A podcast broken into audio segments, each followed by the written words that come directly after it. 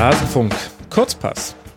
Was ist los in La Liga? Es wird Zeit, mal wieder nach Spanien zu gucken und wir tun das mit Fabian Paculat, einem deutschen Sportjournalist, der in Spanien lebt und bei Twitter at Rosengartler heißt. Fabian, sei mir sehr herzlich gegrüßt. Willkommen im Rasenfunk. Hallo Max, vielen Dank für die Einladung. Du lebst in Spanien, bist Sportjournalist. Was machst du denn da drüben? Ja, ich bin hier ähm, mehr oder weniger zufällig äh, gelandet äh, als Erasmus-Student. Dann hat es mir hier sehr gut gefallen und habe dann noch die Chance bekommen, hier dann irgendwann mal als äh, Sportjournalist tätig zu werden in Malaga. Und ähm, ja, und dann bin ich einfach hier geblieben. Nicht? ja, klar, so, so, kann das im Erasmus ja auch mal gehen. Ist doch auch schön. Äh, wie kommt es denn zu dem Twitter-Händel Rosengartler? Da bin ich äh, ein bisschen drüber gestolpert. Ja, das Stadion äh, des FC Malaga heißt La Rosaleda und wenn man das etwas äh, flapsig übersetzt ins Deutsche, dann ist das der Rosengarten. Ah. Und, äh, Ah, okay. Ich wollte immer der Rosengärtner sein, aber den gab es nicht mehr und so bin ich eben der Rosengartler geworden. Na, besser als der Rosengrattler oder der Rosengrantler, immerhin der Rosengrantler. Ja, beim, beim Rosengrantler, ähm, ja, hätte ich mich auch, äh, war ich nahe dran, das auch zu nehmen, denn äh, man kann auch oft mal ähm, sehr erzürnt werden, wenn es äh, um den FC Malaga geht. Und wie ist das so, als äh, deutscher Sportjournalist in äh, Spanien dann äh, zu berichten? Was sind dann so die Medien, für die du Dinge machst? Es gibt hier eine, eine, eine, deutschsprachige Zeitung, eine Wochenzeitung hier unten in Malaga oder an der Costa del Sol leben ja ziemlich viele Deutsche, vor allen Dingen in der Ecke Marbella. Mhm. Und äh, dementsprechend schreibe ich für die, habe dann ähm, aber auch das Glück, dass ähm, ja diese deutsche Zeitung zu einem großen spanischen Verlag gehört, die hier auch eine Tageszeitung haben und ähm, ja teilweise konnte auch äh, konnte ich auch mit Radiosendern hier vor Ort äh, kollaborieren. Also man man kommt dann so ein bisschen rum, aber so das Haupt äh, ähm, Augenmerk ist dann meine deutsche Wochenzeitung. Okay. Und findest du der spanische Sportjournalismus unterscheidet sich vom deutschen? Ja, es ist schon sehr, äh, wie, wie sagt man denn, so ein bisschen bildlastig hier. Ne? Wir haben ja in Spanien ähm, äh, die auflagenstärksten Tageszeitungen sind äh, Sportzeitungen, sind Sportgazetten und keine, äh, sage ich jetzt mal, normale Zeitungen mit Nachrichten. Dementsprechend äh, ist eigentlich schon ziemlich klar, wie hoch hier der Standard ist äh, oder wie hoch hier das Interesse ist an Sportnachrichten. Vor allen Dingen natürlich geht es immer um die großen Barca und Real Madrid. Ja. Äh, klar, ähm, wenn man hier dann aber schon zwölf oder 13 Jahre wie in meinem Fall lebt, dann ähm, kann einem das auch irgendwann mal auf den Zeiger gehen, dass es immer nur um die beiden gibt. Denn es gibt in, in, Spanien noch ganz viele andere tolle Mannschaften und vor allen Dingen auch andere Sportarten. Und die Spanier sind hm, sehr gut und äh, im Sport und ähm, ja, es macht Spaß. Es gibt ein großes Feld, das man hier wirklich äh, betrachten und über das man berichten kann. Und wie ist dann die Art und Weise, wie man sich damit auseinandersetzt? Also klar, wenn man täglich über vor allem Barca und Real berichtet, da wird dann auch der Boulevard eine Rolle spielen, aber italienischer Sportjournalismus zum Beispiel ist schon recht taktisch und dementsprechend auch das äh, taktische Wissen bei den Fans recht hoch. Wie ist es in Spanien? Ja, es, es kommt ein bisschen auf das Medium drauf an, aber es ist, geht schon eher äh, in vielen Medien leider Richtung Soap Opera. Ähm, okay. Das wird hier halt am besten auch verkauft und dementsprechend hat man auch ja in normalen Nachrichtensendungen eigentlich, äh, die hier täglich laufen, immer über Sport und da geht es dann immer über Barca und Real und da geht es dann meistens nicht um die taktischen Vorgaben vom letzten Wochenende, sondern äh, wie der Messi die Haare schön hat und äh, Bale äh, lieber golft als Fußball spielt und so. Also da werden ganz viele Schauplätze außerhalb des ähm, ja, Rasens beleuchtet und ähm, ja, es geht einem, wenn man wirklich nur auf den Sport oder am Sport interessiert ist, kann er nur schnell mal auf den Zeiger gehen dann. Na gut, dann wollen wir versuchen, uns jetzt mal hier eher auf den Sport zu beschränken. Allerdings auch wir kommen jetzt nicht, zumindest am Anfang, an Barca und Real vorbei. Unter anderem auch deshalb, weil jetzt die Classico Wochos anstehen. Also wir haben jetzt zweimal El Clasico. Einmal hatten wir ihn gestern am Mittwochabend im Halbfinal Rückspiel der Copa del Rey. Da hat Barca 3 zu 0 in Madrid gewonnen. Können wir gleich drüber sprechen.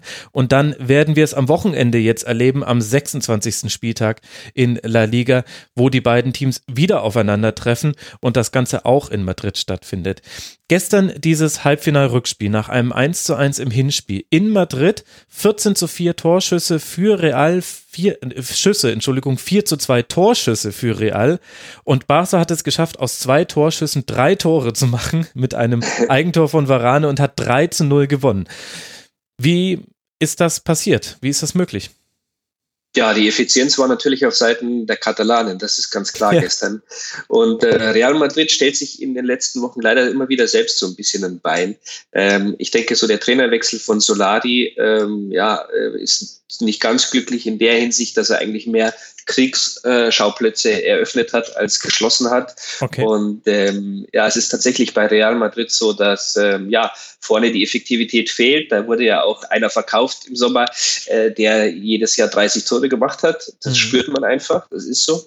Und hinten ist es einfach so in der Defensive, dass ähm, vor allen Dingen auch Solari ja so ein paar harte Personalentscheidungen getroffen hat, ähm, die eben ja, nicht so gut funktionieren. Und ähm, ja, dementsprechend tut sich Real im Moment sehr schwer, hat äh, großartige Spiele vereint mit äh, ja, katastrophalen Aussetzern, vor allen Dingen defensiv in der Defensive und äh, dementsprechend ja kommen sie nicht wirklich vom Fleck dieses Jahr. Ich habe jetzt noch nicht so viele Spiele über 90 Minuten gesehen. Das gestern konnte ich mir angucken. Da war sehr auffällig. Nach vorne hin kann man Real den Vorwurf machen, die Chancen nicht verwertet zu haben. Alleine, ich glaube, Vinicius hatte sieben, äh, sechs Torschüsse und äh, das waren dann auch die meisten im ganzen Team. Ter Stegen hat da allerdings auch überragend gehalten auf Seiten von Barcelona.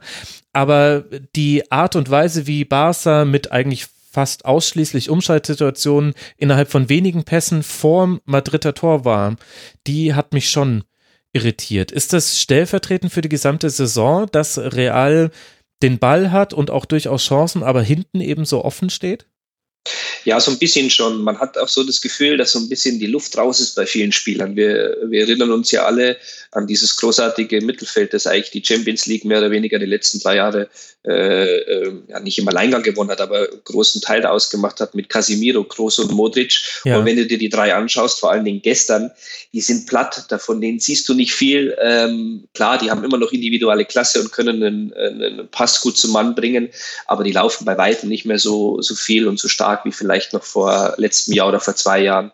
Ähm, ich glaube, das ist äh, irgendwie auch eine Verschleißentscheidung und äh, für Real Madrid ist genau dieses Mittelfeld eben ganz wichtig, mhm. denn äh, ja, ich denke mal vor allen Dingen die Außenverteidiger mit Carvajal oder gestern auch der junge äh, Regilon, der das zwar sehr gut gemacht hat, aber ähm, ja, da fehlt es einfach auch an Erfahrung und offensiv ähm, ja, kommt dann vielleicht ein bisschen mehr bei rüber, aber defensiv sind die beiden jetzt auch nicht so ganz auf der Höhe und äh, dementsprechend erkläre ich mir das so ein bisschen, dass bei Real Madrid das alles so ein bisschen stagniert im Moment. In der Liga sieht das dann so aus, dass man aktuell neun Punkte Rückstand auf Barca hat. Das heißt, es ist jetzt Must-Win-Game für Real zu Hause gegen Barca. Wie ordnest du denn die Chancen ein, das zu gewinnen, wenn du jetzt sagst, die Luft ist ein bisschen raus? Da habe ich ein bisschen aufgehorcht, weil in der Copa del Rey, die war ja noch äh, zu gewinnen und äh, die Chancen hätten da gar nicht so schlecht gestanden, wenn man jetzt weitergekommen wäre bis ins äh, Finale. In der Liga sieht es ja tatsächlich schon schlechter aus für Real. Absolut. Also ich meine, die Copa del Rey, da ins Halbfinale zu kommen, ist nicht so schwer. Ich glaube, die großen Teams steigen erst im Achtelfinale ein. Oder äh, also von daher war das jetzt für Real Madrid nicht so schwer, ins Halbfinale zu kommen. Ich meine, so die Luft ist eher so raus, bisschen bei den Spielern, die sind einfach ähm, ja vielleicht auch gesättigt. Ich weiß es nicht genau. Der Trainer schafft es auch nicht mehr, sie neu zu reizen. Und ähm, klar, Real Madrid ist natürlich auch ein großer Schauplatz mit vielen Medien, wo ständig ähm, ja, darauf eingedroschen wird. Und dann ist ähm, Solari, wie gesagt, der Trainer, äh, nicht so geschickt im Umgang mit einigen Spielern. Es gibt den Fall Isco, es gibt den Fall Marcelo, die auf der Bank sitzen, gar nicht spielen. Und dementsprechend ja, herrscht einfach viel zu viel Unruhe. Und äh, in der Liga ist man sich eigentlich einig, ähm, auch bei sämtlichen spanischen Medien, dass äh, ja, das Ding durch ist, dass Barcelona sich die Butter nicht vom Brot nehmen lässt dieses Jahr, obwohl sie gar nicht so überragend spielen, wie ich finde. Auch gestern nicht, aber sie sind eben extrem äh, effizient und haben da vorne halt immer noch diesen Messi, der mhm. halt, wenn es sein muss, den Unterschied machen kann. Und den Mann hat eben Real dieses Jahr nicht mehr. Also ich hatte schon äh, gehört, äh, dass Isco eine streitbare Personalie bei Real ist. Die große Frage, warum spielt ein so talentierter Spieler so selten? Ich denke, jeder Fußballfan wird auch schon mitbekommen haben, dass es rund um Gareth Bale jetzt ja fast schon traditionell viel zu berichten gibt. Da hat er ja auch am letzten Ligaspiel wieder für Aufsehen gesorgt, indem er einfach äh, sich zwischenzeitlich vom Aufwärmen wieder auf die Bank begeben hat und den Kepa gemacht hat, allerdings den Kepa leid und einfach gesagt hat, ah, ich habe jetzt keine Lust, mich weiter aufzuwärmen. Er wurde dann dennoch eingewechselt. Aber was ist denn bei Marcelo los? Das war mir bisher nicht so bewusst. Ja, ähm, das ist eigentlich eine reine Trainer- oder taktische Entscheidung, angeblich zumindest. Ähm, von Marcelo, er ist ein Brasilianer, ist auch ein Lebemann, das kennt man von den Brasilianern. Ähm, das war aber schon immer so und ich denke, Marcelo, wenn man die in den letzten zwei, drei Jahre beachtet, war mit Sicherheit unter den Top 3 der Linksverteidigern. Ähm, vor allen Dingen offensiv, aber auch defensiv immer äh, eine Augenweide, auch technisch einfach unwahrscheinlich visiert.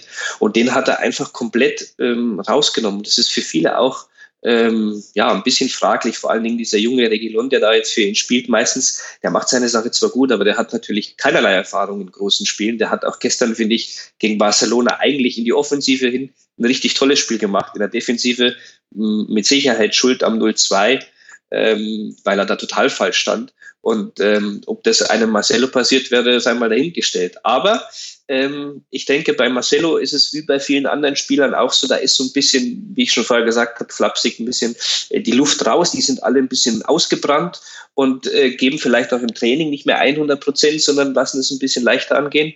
Und Solari ist dann einfach knallhart und setzt die Jungs auf der Bank. Und ähm, klar, ob das dann wirklich immer so der Vorteil ist für die Mannschaft, das ist dann natürlich eine andere Frage.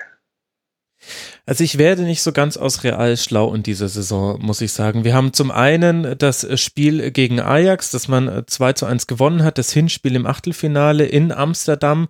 Durchaus glücklich, aber auch nicht komplett unverdient. Da war halt Real einfach das alte, clevere Champions League Real Madrid, gegen das man einfach nicht spielen möchte. Das wissen ja gerade auch die Anhänger des FC Bayern ganz äh, gut. Dann hast du in der Liga das äh, Stadtderby gegen Atletico, das man bei Atletico mit 3 zu 1 gewinnt. Dann verlieren sie zu Hause gegen Girona 1 zu 2, gewinnen jetzt am Wochenende gegen Levante in der Liga durch zwei Strafstöße nach Rückstand, glaube ich. Es ist irgendwie eine diffuse Saison für Real. Wenn du jetzt mal so die Gemengelage einordnen solltest, glaubst du, das hört sich so ein bisschen an nach so einer Grundsatzfrage, ob der Trainer jetzt ähm, gestärkt wird von der Vereinsführung und dann eine Rotation im Kader einsetzt oder ob doch wieder eher der Trainer gewechselt wird und so mancher Spieler, der eben jetzt vielleicht auch nicht in seiner besten Form seiner Karriere ist, in der nächsten Saison noch mal einen weiteren Anlauf nimmt. Was glaubst du, worauf läuft das hinaus? Also bei Real Madrid ist ganz klar, wer das Sagen hat, und das ist Präsident Florentino Perez. Und mhm. ähm, der ähm, ist auch meistens verantwortlich für äh, die großen Spielertransfers. Und man munkelt in Spanien unter anderem auch, dass Ancelotti damals gehen musste, weil er Bale nicht genug Einsatzzeiten gegeben hat und Bale dann eben zu Perez ging und gesagt hat, hey, so geht's nicht. Ja, äh, dementsprechend ist die Trainerposition jetzt keine, die bei Real Madrid besonders gestärkt ist. Wenn es läuft, ist alles super, ne? wenn du Zinedine Zidane bist und äh, dreimal im äh, hintereinander die Champions League holst, ähm, dann kannst du dir einiges erlauben. Aber äh, normalerweise ist bei Florentino, Florentino Perez schnell äh, Schluss mit lustig und ähm, ja, äh, die Geschichte mit Solari läuft sehr, sehr unglücklich. Ich habe auch das Gefühl, dass der Argentinier ähm, jetzt nicht so wirklich selbstkritisch ist und ja, sich seiner zwar sehr sicher ist, aber eben gleichzeitig nicht die Ergebnisse liefert. Und ähm, vor allen Dingen bekommt er keine gerade Linie rein, wie du schon gesagt hast. Ne? Man, mhm. man hat immer wieder zwischendurch das Gefühl, das läuft. Du hast dieses Champions League Real, die müssen nicht viel machen, aber bumm, hauen sie Ajax trotzdem äh, in Amsterdam weg, ganz normal sozusagen. Mhm. Und dann verlierst du in der Liga zu Hause mit 1 zu 2 gegen Girona, obwohl du davor noch im Derby Atletico Madrid geschlagen hast, äh, bei Atletico.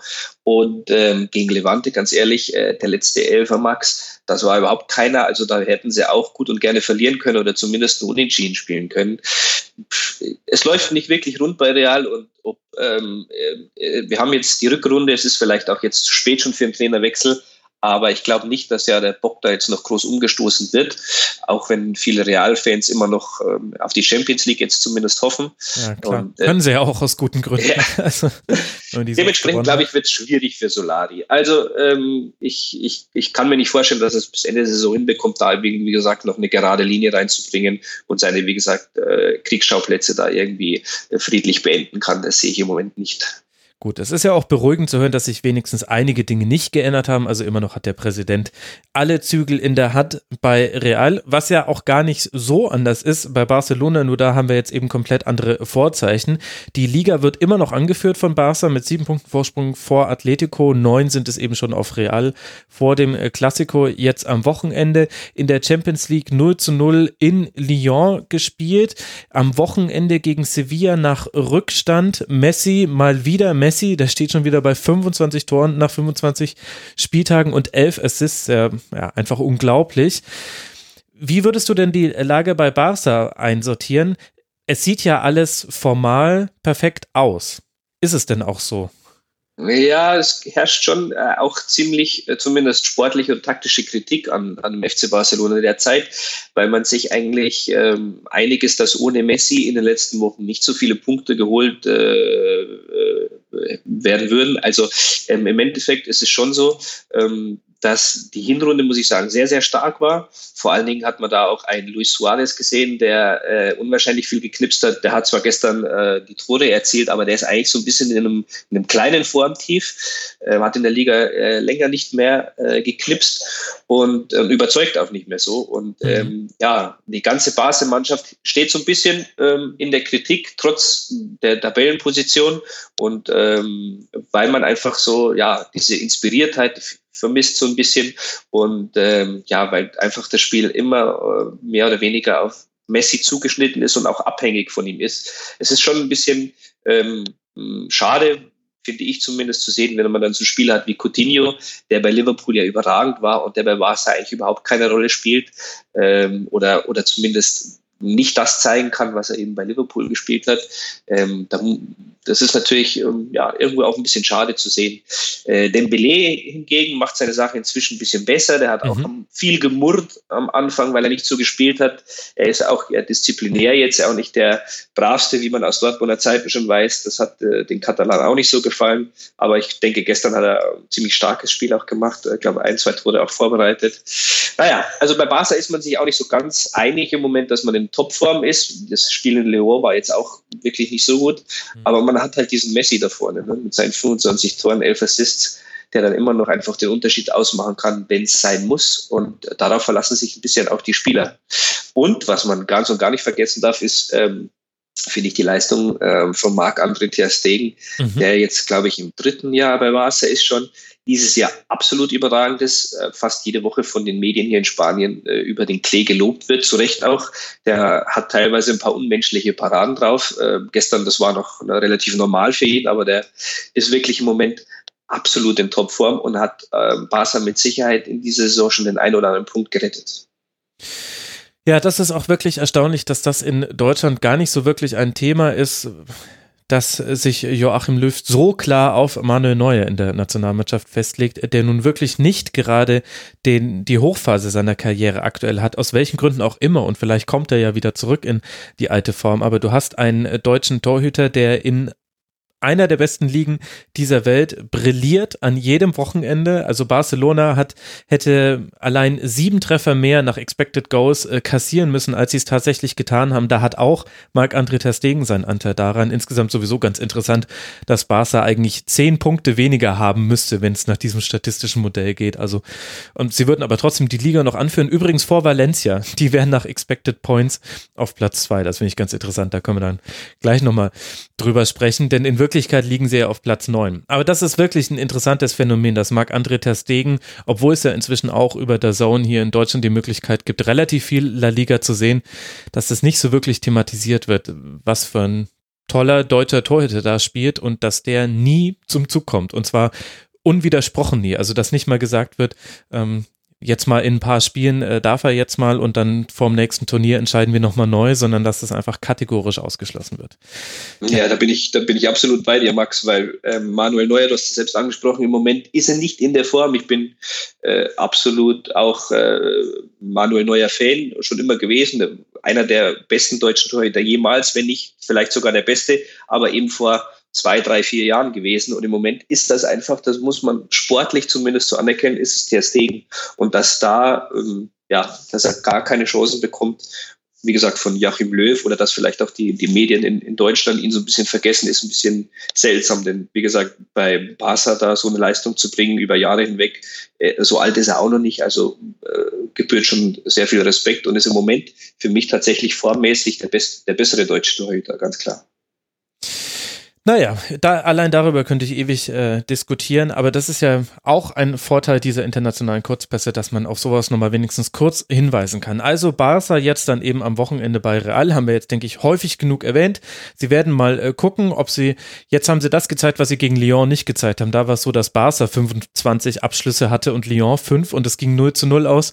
Jetzt im äh, Copa del Rey Halbfinale war es genau umgedreht. Mal gucken. So ein Mittelding wäre, glaube ich, eine ganz gesunde Mischung für Barca.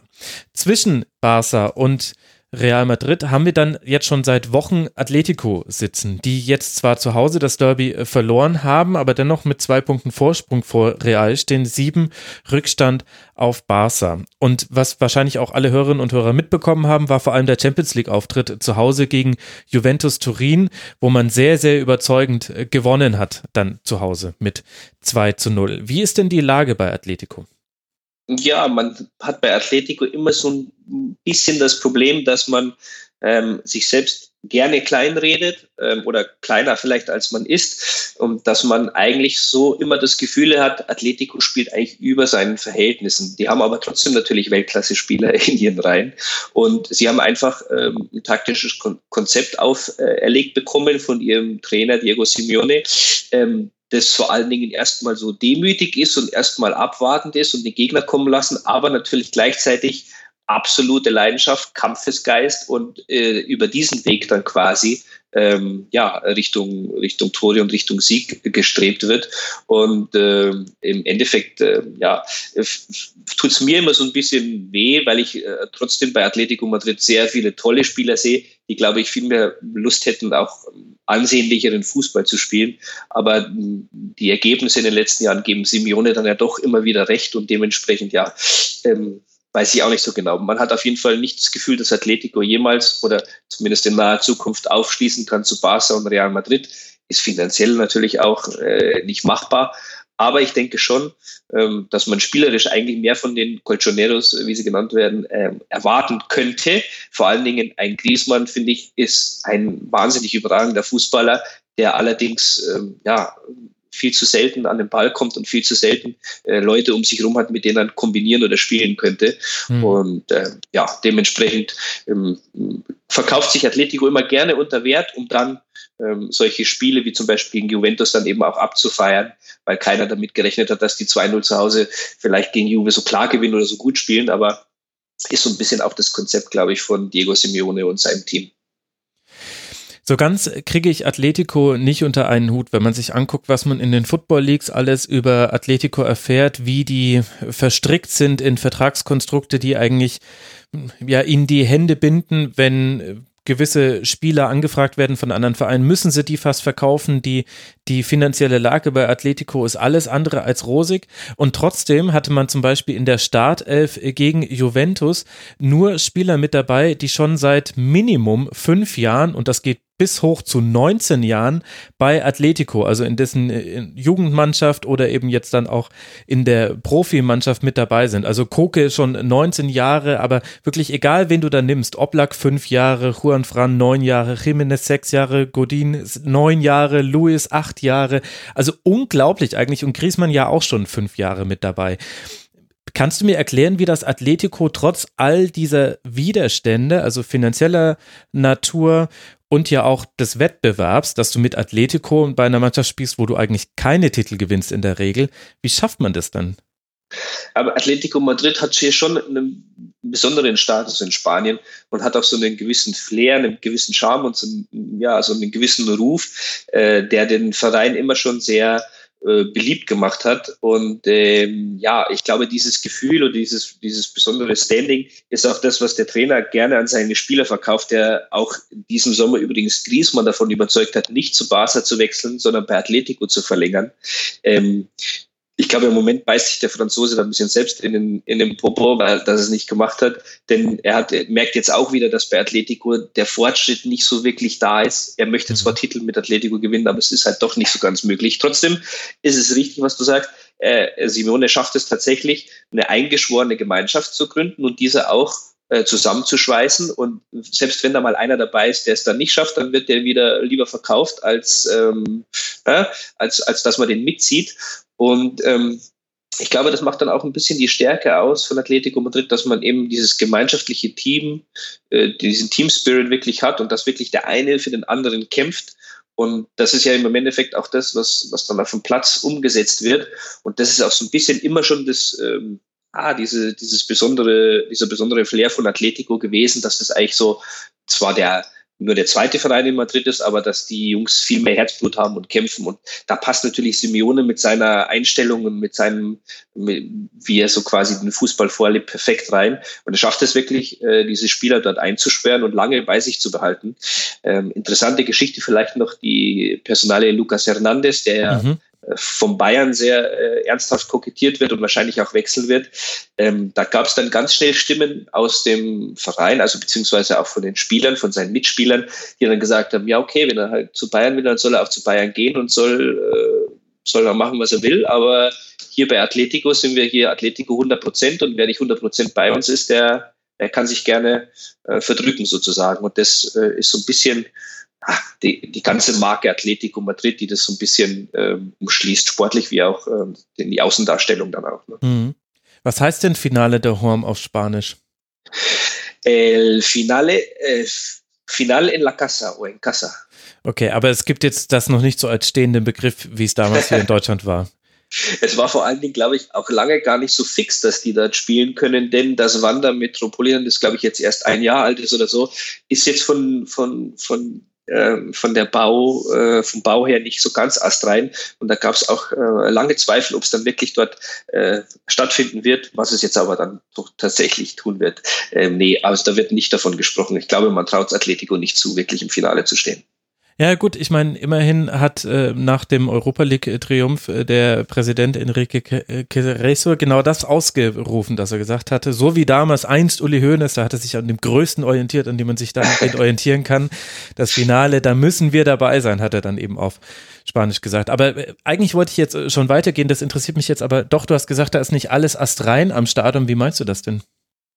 Ähm, im, Im Stadion an sich, ja, der, der Bauer des Stadions, da gab es viele Probleme. Da waren zum Beispiel, ähm, äh, ich glaube, die, die Sanitäranlagen waren nicht okay, da ist dann Wasser aus den Klos rausgelaufen und so weiter und so fort. Also da gab es einfach viel Push am Bau. Und ähm, dementsprechend, ja, hat sich die UEFA da auch ein bisschen länger Zeit gelassen, dann dieses Stadion zu bestätigen. Aber im Endeffekt haben sie es ja jetzt hinbekommen.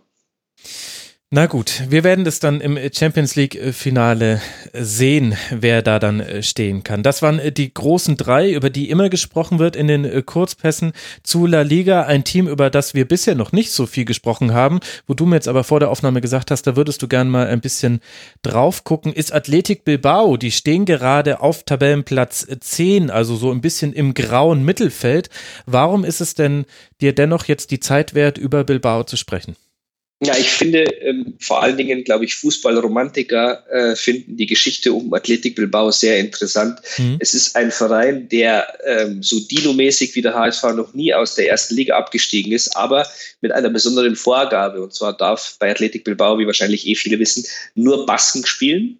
Und dementsprechend hat man natürlich jeden Sommer oder jeden Winter einen sehr, sehr beschränkten Transfermarkt. Mhm. Und ähm, das Baskenland ist jetzt auch kein riesengroßes Land, so wie, weiß ich nicht, Bayern oder vielleicht hier in Spanien, Andalusien oder Katalonien, sondern es ist ziemlich klein. Ja, und das macht den Markt tatsächlich dann ähm, ja, äh, sehr, sehr gering, was die Kaderplanung anbelangt. Und gleichzeitig ist es aber der ganze Stolz einer ganzen Region. Und ähm, für jeden Spieler, der bei Athletic Bilbao spielt, ist es dementsprechend was ganz, ganz Besonderes. Und ähm, ja, ich finde es einfach ähm, faszinierend, dass ein Verein, der sich selbst durch die Politik so eine Beschränktheit auferlegt. Mhm. Es schafft je, jedes Mal äh, tatsächlich äh, die Liga nicht nur zu halten, sondern teilweise ja auch international dabei war. Ich glaube, es ist nicht allzu lang her. Da waren sie in der Europa League mit, äh, ich kann mich an Duelle erinnern, mit Manchester United und so weiter. Ja. Also Ähm, das ist schon, das ist schon was ganz Besonderes. Und dazu muss man ja noch sagen, die allerbesten Basken, die spielen ja gar nicht bei Athletik, weil die gehen ja dann auch zu Real Madrid oder äh, nach England, äh, Xavi Alonso zum Beispiel, um mal ein Beispiel zu nennen oder so. Ähm, ja, und dementsprechend muss ich sagen, ist das ein, ein Verein, der wirklich, ähm, ja, wie gesagt, für so Fußballromantiker und ähm, ich, ich, bin da gerne auch dabei in dieser Gruppe, sage ich jetzt mal, äh, finde ich das sehr schön. Ich glaube, jeder würde sich freuen, zum Beispiel, wenn der FC Bayern nur mit Spielern aus Bayern zurechtkommen würde, dann wäre der FC Bayern mit Sicherheit nicht da, wo er im Moment äh, ist. Aber ähm, so, so vom Grundgedanken her, ähm, ja, ist es wie gesagt so eine, so eine romantische Auslegung und die ziehen das wirklich ähm, ja, seit, seit Bestehen her durch und ähm, finde ich, wie gesagt, sehr interessant. Und dazu kommt ja noch, dass ähm, man sich immer wieder auch internationale Trainer ähm, ja, äh, mhm. leistet. Äh, wir können uns ja alle an Jupp Heynckes erinnern, der auch immer gerne über Bilbao spricht, der äh, von einer besonderen Zeit äh, dort äh, spricht. Und ähm, ja, ich finde, der Club macht ein, hat einfach was ganz Besonderes in Spanien. Und ähm, dementsprechend ähm, ja, äh, wollte ich das einfach nur mal erwähnen. Mhm. Also neben Jupp Heynckes äh, und unter anderem auch Marcelo Bielsa für zwei Spielzeiten in Bilbao und Ernesto Valverde, an den werden sich vielleicht noch mehr erinnern. Und das ist das tatsächlich Interessante, dass Bilbao neben dem Fakt, dass sie noch nie abgestiegen sind aus der Li ersten Liga, eben auch wirklich gute Platzierungen hatten. Also wenn ich mal gucke, 2013, 14 Platz 4, 14, 15, 7, Platz 5, Platz 7, dann eine Saison, in der es um Abstieg ging, 2017, 2018 haben vielleicht auch der ein und die ein oder andere mitbekommen. Und in dieser Saison sieht es eben so aus, als würde das eine angenehm langweilige Saison werden. Aus den letzten sechs Ligaspielen nur eine Niederlage, zwei Unentschieden und drei Siege. Man hat aktuell zehn Punkte Vorsprung auf die Abstiegsränge. Also sieht es nach einer ganz ruhigen, angenehmen Bilbao-Saison aktuell aus. Ja, man hat ja sogar noch die Chance. Platz 4 ist ja nur sechs Punkte weg. Man hat in La Liga ja ein extremes Gefälle zwischen Rang 4 oder die ersten drei und dann von Rang 4 bis Rang, weiß ich nicht, 14, 15, glaube ich, sind es nur neun Punkte. Also da kann noch einiges passieren aber natürlich auch nach unten. Also ähm, da ist eine große Ausgeglichenheit dieses Jahr in Spanien vorhanden und für Athletik kann es dementsprechend ähm, auch ganz schnell nach oben, aber auch wieder ganz schnell nach unten gehen. Also die müssen schon aufpassen auch.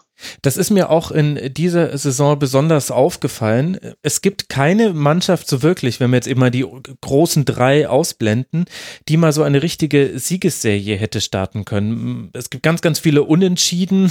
Da ist äh, Valencia auch so der einsame Spitzenreiter mit seinen 15 Unentschieden aus 25 äh, Spielen.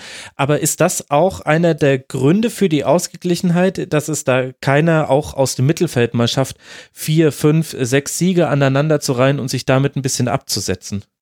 Ja, vor allen Dingen auch sehr überraschend, wie ich finde, dass das tatsächlich so ist. Weil Sevilla oder Valencia, wie du schon angesprochen hast, die haben eigentlich schon einen Kader, wo man sagen könnte, du könntest, ist eigentlich schon besser als äh, die unteren 10, 12, 13, 14 Mannschaften. Und da könnte man eigentlich schon mal eine Siegesserie erwarten. Aber äh, auch die kleineren Vereine in Spanien haben, leisten sehr, sehr gute Arbeit in den letzten Jahren. Mhm. Und ähm, ja, vor allen Dingen ähm, haben, haben viele Trainer auch im taktischen Bereich äh, sehr viel äh, gute Arbeit geleistet bei den kleinen Clubs. Wenn man zum Beispiel sieht, Deportivo Alaves äh, an Tabellenposition 6 ist eigentlich mhm. total äh, irrsinnig oder Getafe auf Platz 4. Also ähm, da sind wirklich ein paar ordentliche ordentliche Fußballlehrer im Moment am Start, die diese kleinen Clubs äh, ganz gut bewegen können. Sie haben natürlich auch den Vorteil, dass sie nicht so diesen Medienrummel um sich herum haben und sie können sich tatsächlich wirklich auf Sportliche konzentrieren. Bei Valencia ist immer Chaos, ist immer Tohuwabohu. Dementsprechend wird es auch immer schwer werden, dort für den Trainer zu arbeiten, obwohl die Voraussetzungen eigentlich a priori äh, sehr gut sind. Und ja, es ist im Moment wirklich so in Spanien, dass eine sehr, sehr große Ausgeglichenheit herrscht, ausgenommen die drei oberen Mannschaften. Und ähm, ja, überrascht so ein bisschen. Denn wie gesagt, es gibt schon so ein paar Teams, Sevilla, Valencia, äh, vielleicht auch Betis, ähm, die eigentlich noch so ein bisschen über den anderen stehen sollten, aber im Moment ähm, ist eher so das Prinzip, dass fast jeder jeden schlagen kann, bis auf die ersten drei natürlich. Ja, und falls ihr euch fragt, liebe Hörerinnen und Hörer, schießt denn Valencia inzwischen Tore? Denn das hatten wir schon mal im Rasenfunk thematisiert, dass das äh, einer der Gründe für die vielen Unentschieden ist. Nein, aktuell 25 Tore nach 25 äh, Spieltagen. Da hat sich nichts verändert.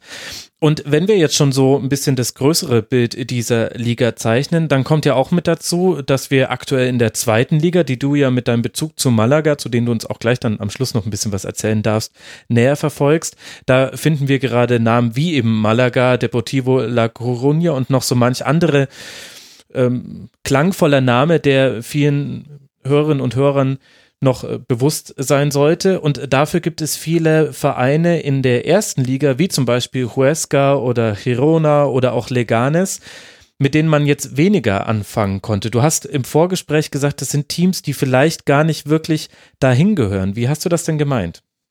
Ja, es ist schon ähm, so, dass es äh, sich da bei vielen Clubs jetzt nicht wirklich um die großen Traditionsvereine in Spanien äh, handelt, um jetzt mal diesen Begriff Traditionsverein rauszuholen, der in Deutschland, glaube ich, auch immer ganz gern äh, diskutiert wird, wenn es um Leipzig und so weiter geht. Mhm. Ähm, nein, es ist wirklich so, dass, dass Huesca ähm, einen Durchmarsch, glaube ich, geschafft hat von der vierten in die dritte, zweite, erste Liga. Also die haben natürlich hervorragend gearbeitet, aber das ist eigentlich ein Club, der da nicht hingehört und der wahrscheinlich auch ähm, mit ziemlicher Sicherheit auch absteigen wird.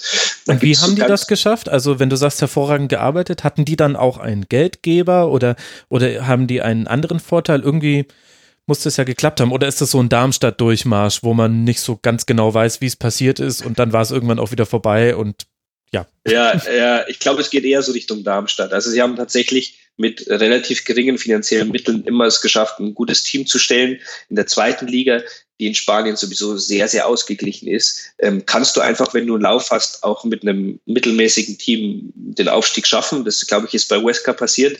Und im Moment zahlen sie im Moment so ein bisschen äh, den Zoll dafür. Also die Qualität in der ersten Liga reicht vom Team her eigentlich nicht aus. Trotzdem finde ich, machen sie es ganz gut, schlagen sich ganz ordentlich, haben immerhin 19 Punkte, sind zwar Tabellenletzter, aber haben den einen oder anderen Verein schon ganz ordentlich geärgert. Ja, und Leganés ist, ist ein Madrider Vorstadtclub, der ähm, auch so ja irgendwie aus dem Nichts kam und, und sich hochgearbeitet hat in die zweite und dann in die erste Liga.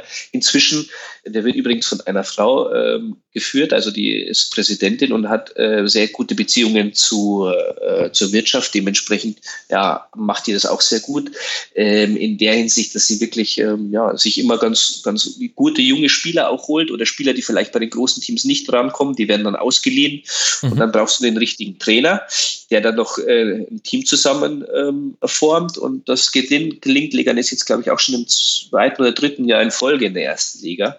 Ähm, das Konzept ist ja eigentlich auch so bekannt, dass man sich quasi unzufriedene Spieler mit viel Talent von größeren Vereinen holt und ihnen dann so einen, quasi einen, einen Schauplatz gibt und so, jetzt mach mal und zeig der Welt mal, dass du äh, was du drauf hast. Und ähm, das funktioniert bei vielen dieser Clubs. Eibar ist vielleicht auch einer, der dahin gehört, der auch jedes Jahr eigentlich die besten Spieler verliert und dann immer schauen muss, was er dann so wieder ähm, ja, noch bekommt auf dem Transfermarkt, aber sich dann trotzdem irgendwie schaffen, ähm, ja, ähm, wahrscheinlich auch, weil sie in Ruhe arbeiten können, eben gute Übungsleiter haben, ähm, dann ein ordentliches Team zu formen und sich dann in der ersten Liga zu halten. Aber es sind viele Teams dabei, die erwartet man oder sieht man oder kennt man eigentlich gar nicht aus der ersten Liga.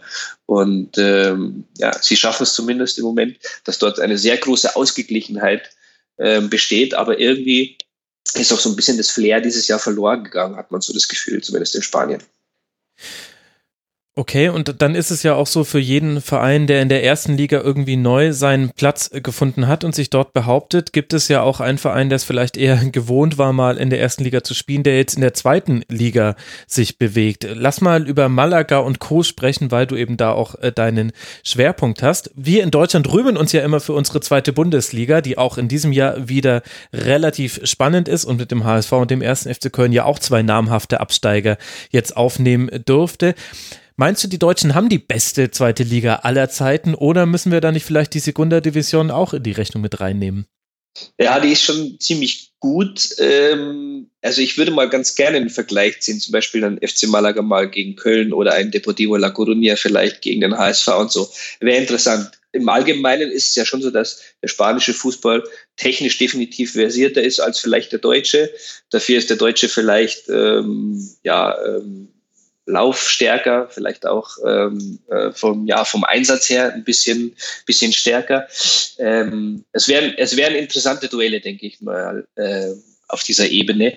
Die zweite Liga in Spanien ist ja so eine Mammutliga mit 22 Teams. Ja. Also man hat hier extrem viele Spiele. Ähm, und leider ist es keine sehr ansehnliche Liga. Ich habe äh, vor kurzem mal einen Ausschnitt gesehen, ich weiß es nicht, um was Holstein Kiel oder so. Die spielten ja wie, wie das Barcelona zu besten Guardiola-Zeiten. Eine unglaubliche Kombination. So Wobei die nicht repräsentativ für die zweite Liga stehen. Das möchte ich an der Stelle okay. sagen. Keine Angst. Okay, okay, da habe ich mich schon gewundert, hey, was ist denn in Deutschland los? Nee, nee, nee. Nein, also das siehst du in der zweiten Liga in Spanien nicht. Das sind ganz, ganz enge Kistennehmer, die gehen 0 zu 0 aus, 1 zu 0, 1 zu 1, 0 zu 1. Also da passieren nicht viele Tore, da passieren nicht viele Torchancen. Es ist wirklich ein, ein richtig harter, zerfleischender Überlebenskampf. Und ähm, wenn man äh, sich die Liga im Moment mal ansieht, dann sieht man auch, wie eng das alles zusammen ist. Also ich glaube, zwischen Platz 1 und Platz äh, 5 sind es, glaube ich, drei Punkte insgesamt. Ja. Und danach sind auch im Mittelfeld ganz viele Teams ganz eng zusammen. Also es ist, es ist eine sehr starke Liga, wie ich finde. Es ist eine sehr schwere Liga. Das, dort wirklich zu gewinnen, egal ob es gegen den ersten oder gegen den letzten ist, ist immer sehr, sehr, sehr hart, weil die Mannschaften eigentlich ähm, ja, erstmal darauf fixiert sind, die Null zu halten und dann vorne immer gucken, ob wir irgendwie einen reindrücken. Dementsprechend ähm, ja, ist es auch wirklich, wie gesagt, nicht sehr ansehnlicher Fußball, aber trotzdem qualitativ, denke ich, sind die Teams schon sehr, sehr gut aufgestellt. Und wie gesagt, technisch sind die Spanier sowieso ähm, von Geburt an, weiß ich nicht, ähm, äh, haben die ein anderes Gefühl zum Ball als, als vielleicht wir Deutschen. Ähm, das siehst du auf jedem Bolzplatz. Du kannst hier irgendwie mit den Jungs kicken gehen und dann steht da so ein kleiner Dicker da und du denkst dir, ja, okay, da muss ich mir keine Sorgen machen, da gehe ich locker dran vorbei. Und dann hat er den Ball und zaubert trotzdem damit. Also das können sie alle irgendwie. Und ähm, ich denke, das zeichnet den spanischen Fußball auch einfach aus, äh, ja, dass diese Technik ähm, ja, schon noch ähm, was ganz Besonderes ist. Und das sieht man auch in der zweiten Liga, obwohl, wie gesagt, ja, das Spiel an sich jetzt nicht so äh, mit Highlights gespickt ist.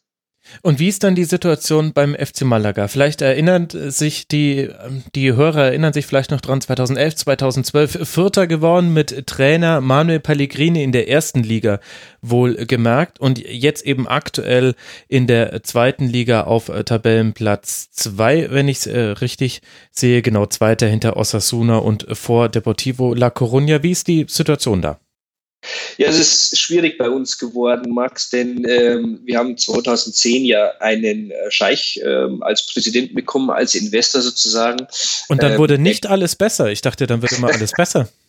Kurzfristig wird es besser, Ach, aber langfristig ja, sind wir jetzt in der zweiten Liga. Also von daher ähm, ist die Geschichte jetzt auch schon so ganz kurz äh, schnell erzählt. Nee, er hat am Anfang viel Geld in den Verein gesteckt. Ähm, du hast es angesprochen, äh, Champions League ähm, äh, war möglich in der Saison 2012, 2013 mit Pellegrini. Es gab dieses unwahrscheinliche Viertelfinale äh, gegen den BVB. Äh, das war, glaube ich, meine einzigste Auswärtsreise, die ich mit dem FC Malaga gemacht habe. Damals im äh, Signal Iduna Park oder mhm. Westfalenstadion, wie ich es eigentlich lieber nenne. Und es war hervorragende Stimmung und das Spiel war Wahnsinn und Malaga hat eigentlich dort ganz klar verdient, weiterzukommen. Aber Malaga hatte auch zu der Zeit, zu dieser Zeit schon extreme finanzielle Probleme. Spielergehälter wurden nicht gezahlt. Ähm, es gab unwahrscheinlich viele Schulden äh, bezüglich des oder hinsichtlich des Finanzamtes und die UEFA ähm, hat alles so mit einem Auges Auge beachtet und, und war dem FC Malaga nicht gesonnen. Und man munkelt auch in Andalusien so, dass dementsprechend auch vielleicht die ein oder andere Entscheidung am Schluss des Spiels gegen den FC Malaga ausgelegt worden ist. Damals in diesem BVB-Spiel, wo es dieses klare Abseits ja. gab. Okay. Interessant. Genau. Äh, äh, also Malaga war, glaube ich, sogar vorne bis in die mhm. Schlussphase. Mhm. In der Nachspielzeit hat BVB zwei Tore geschossen und vor allem das zweite war. Da standen irgendwie sechs oder sieben Spieler im Abseits. Genau. Dementsprechend, ja, war das ziemlich klar irgendwie, dass das ähm, ja, Abseits war. Aber gut. Ähm, dementsprechend, man ist hier nach wie vor nicht so gut auf den BVB zu sprechen mhm. in Andalusien, weil er natürlich äh, am wenigsten wahrscheinlich dafür kann. Naja, ähm, auf jeden Fall hat der Scheich dann leider sein Interesse verloren an seinem Spielzeug, wenn ich das mal so äh, nennen darf. Hat aufgehört zu investieren, war stinksauer auf alle möglichen äh, Verantwortlichen und äh, dementsprechend musste jeder Sportdirektor, der sich dann erbarmt hat, den Verein zu übernehmen, die besten Spieler, die besten Lorbeeren eben verkaufen und um sich so über Wasser zu halten. Und so ging es eben Stück für Stück runter. Man hat äh, noch lange geschafft, in der ersten Liga sich zu halten. Man hat unter anderem auch gute Trainer gehabt, zum mhm. Beispiel Javi Gracia, der jetzt äh, bei Watford ist und äh, eine sehr äh, gute Saison spielt in England. Ähm, also hat, man hat auch immer wieder das Glück gehabt, äh, gute Trainer zu holen, gute Sportdirektor, weil eben Malaga ein Traditionsverein ist, der die Leute nach wie vor oder die die, die Verantwortlichen nach wie vor anzieht, obwohl man äh, über die Schwierigkeit äh, Bescheid weiß mit dem Scheich. Und äh, Bernd Schuster war sogar zu kurzfristig mal da. Ähm, der hat dann aber auch schnell gemerkt, dass es eigentlich äh, beim FC Malaga nicht mehr viel zu holen gibt. Naja, und ähm, letztlich sind wir dann letztes Jahr sang- und klanglos abgestiegen in die zweite Liga. Und ähm, ja, haben es zumindest jetzt geschafft, nach diesen extremen finanziellen prekärer Lage, in der wir waren, die, die, den Schuldenberg abzubauen. Äh, es ist nicht mehr viel da. Es ist äh, ein gesunder Verein inzwischen, mhm. der versucht, ähm, ja, sich wieder nach vorne zu boxen. Äh, wir haben seit diesem Jahr einen neuen Sportdirektor mit Caminero, der vorher bei Atletico Madrid unter anderem mit Diego Simeone gearbeitet hat. Der macht einen ganz ordentlichen Job. Allerdings Warum geht der zu Malaga? Also, sorry. Ja, äh, gute Frage, ja. haben wir uns auch alle gestellt und uns gewundert. Aber ich glaube schon, dass eben Malaga nach wie vor diesen gewissen Flair hat. Ähm, es ist hier eine Fußballstadt, es sind hier äh, 600.000 Einwohner. Es ist äh, eine Fankultur hier, die das Stadion ja, das ist 230.000 Zuschauer groß, aber das kriegen sie immer relativ gut voll. Das ist in Spanien übrigens nicht oft der Fall. Also äh, man sieht viele Erstligaspiele mit relativ leeren Rängen. Das, die Preispolitik in Spanien ist ziemlich verrückt und ist dafür auch äh, mitverantwortlich. Aber ähm, ja, man hat hier einfach ähm, eine, eine, gute Struktur, eine gute Basis. Und ähm, theoretisch könnte man aus dem FC Malaga wieder einen richtig guten Erstliga-Club machen, vielleicht sogar mit, äh, mit, mit Aspiration auf europäische Bühne. Allerdings hat man immer wieder das Problem mit dem Scheich, dass er eben aus Katar leider meistens ähm, dazwischen funkt und äh, sehr, sehr komische Entscheidungen trifft, den Geldhahn zudreht, Spieler kauft, auch ähm, die ihm angeboten werden über YouTube. Da gab es mal Das ist tatsächlich so. Da gab es ein marokkanisches Talent, das ihm irgendjemand erzählt hat, den er kaufen muss für 250.000 Euro oder so, das wirklich viel Geld auch ist in Spaniens zweiter Liga. Da könnte man richtig gestandenen Spieler für bekommen. Ja. Den hat er geholt im Sommer und äh, der ist jetzt nicht mal mehr äh, gut genug für das zweite Team des FC Malaga, der jetzt hier Regionalliga spielt und sie kriegen oh. ihn im Moment nicht los. Und naja, also ähm, aus Argentinien hat er sich auch ein paar Talente aufschwatzen lassen. Cecchini für 5 Millionen, weil angeblich ihn Inter haben wollte. Der ist inzwischen wieder zurück in Argentinien. Also wir haben, ähm, wie gesagt, wir können nicht ganz äh, professionell arbeiten, dadurch, dass aus Katar immer leichte Störfeuer kommen. Ich sage dir, ich wollte ja eigentlich mal ein Tribünengespräch äh, zu 50 plus 1 machen. Cinquenta y uno, wie es ja mhm. bei euch heißen müsste. Aber ich glaube, das kann ich mir langsam sparen. In diesen internationalen Kurzpässen gibt es immer so viele Beispiele dafür, wie eben nicht alles besser wurde durch Investoren, sondern wie eben genau das eintritt, was zu erwarten ist, nämlich dass auch Leute kommen, die das als Spielzeug begreifen und dann das Wohl und Wehe eines kompletten Vereins davon abhängt, dass irgendjemand den Daumen hebt oder senkt. Und ja. dann eben auch so komische Dinge passieren. Ah, unglaublich. Und vor allem, ich habe mir noch mal so diese 2011er, 2012er Mannschaft angeguckt. Das ist ja Wahnsinn, wer damals mit dabei war. Caballero, der ja inzwischen jetzt andere Schlagzeilen gerade bei Chelsea machen darf. Äh, Nacho Monreal, damals 25. Eliseo war mit dabei. Martin de Michel ist ja sowieso. Joris Matthijssen, das waren die, die Innenverteidiger. Dann hattest du einen 19-jährigen Isco, einen 21-jährigen Camacho, der ja bei Wolfsburg inzwischen gelandet ist. Wie wir alle wissen, Jeremy Toulalan hat noch mitgespielt. Äh, unglaublich, du da noch Santa vorne Cazorla. drin. Ja, genau. Rüd van Nistelrooy natürlich noch. Rüd van Nistelrooy, Roque Santa Cruz. Meine Güte, was für eine, was für eine Mannschaft. Und ich bin 2006 nach Malaga gekommen, äh, Max, und da war Zweitliga-Fußball und ich habe diesen Verein äh, quasi aus, äh, ja, aus dieser äh, so übernommen und, und kennengelernt und plötzlich vier Jahre später kommt ein Scheich und stellt mir diese äh, Spieler hin, die ich ja noch äh, aus meinen Zeiten aus München kannte, ne? De Michelis, Roque Santa Cruz. Und die spielen plötzlich hier bei mir ums Eck Fußball. Also es war ja. wirklich, äh, was hier los war, war unglaublich. Aber wie du schon gesagt hast, leider ist dieser Daumen hoch, Daumen runter Zeiger. Ähm, das ist tatsächlich so. Und leider ist es bei uns auch noch der Fall, dass wir einen Scheich haben, der zwar auch zur, irgendwie zur katarischen Königsfamilie gehört, wo ja auch der von Paris Saint-Germain äh, gehört ist. Ich glaube, die sind irgendwie Cousins oder so. Aber leider ist unser Scheich vom Fußballverstand her boah, ganz weit weg von der Realität. Dementsprechend, ja, macht es die Sache natürlich äh, schon sehr kompliziert. Ach, Wahnsinn, Malaga. Das war jetzt echt nochmal ein schöner, schöner Ausflug auch in, in alte Zeiten nochmal so ein bisschen. Das äh, deswegen habe ich das nochmal erwähnt, weil ich mich einfach so gefreut habe, nochmal mir diesen Kader anzugucken. Und ich grüße ganz herzlich den Edbig Easy Muck, der einzige mir bekannte Malaga-Fan äh, aus äh, Deutschland, der auf Twitter aktiv ist. Äh, vielleicht hört er das ja hier. Der hat immer Martin Dimichelis sehr gefeiert. Ja, Fabian, ich danke dir sehr. Das war sehr interessant. Das nächste Mal machen wir vielleicht mal nur zweite Liga. Das finde ich fast spannender, weil irgendwie kriegt man ja dann die, die wichtigen Themen kriegt man ja dann doch irgendwie mit in der La Liga in der ersten Liga. Danke dir, dass du mal mit im Rasenfunk mit dabei warst. Hat mich sehr gefreut, Max. Äh, gerne wieder. Ja, machen wir sehr gerne wieder. Ed Rosengartler heißt Fabian auf Twitter. Folgt ihm da, liebe Hörerinnen und Hörer. Und euch herzlichen Dank für eure Aufmerksamkeit. Das war Kurzpass Nummer 119.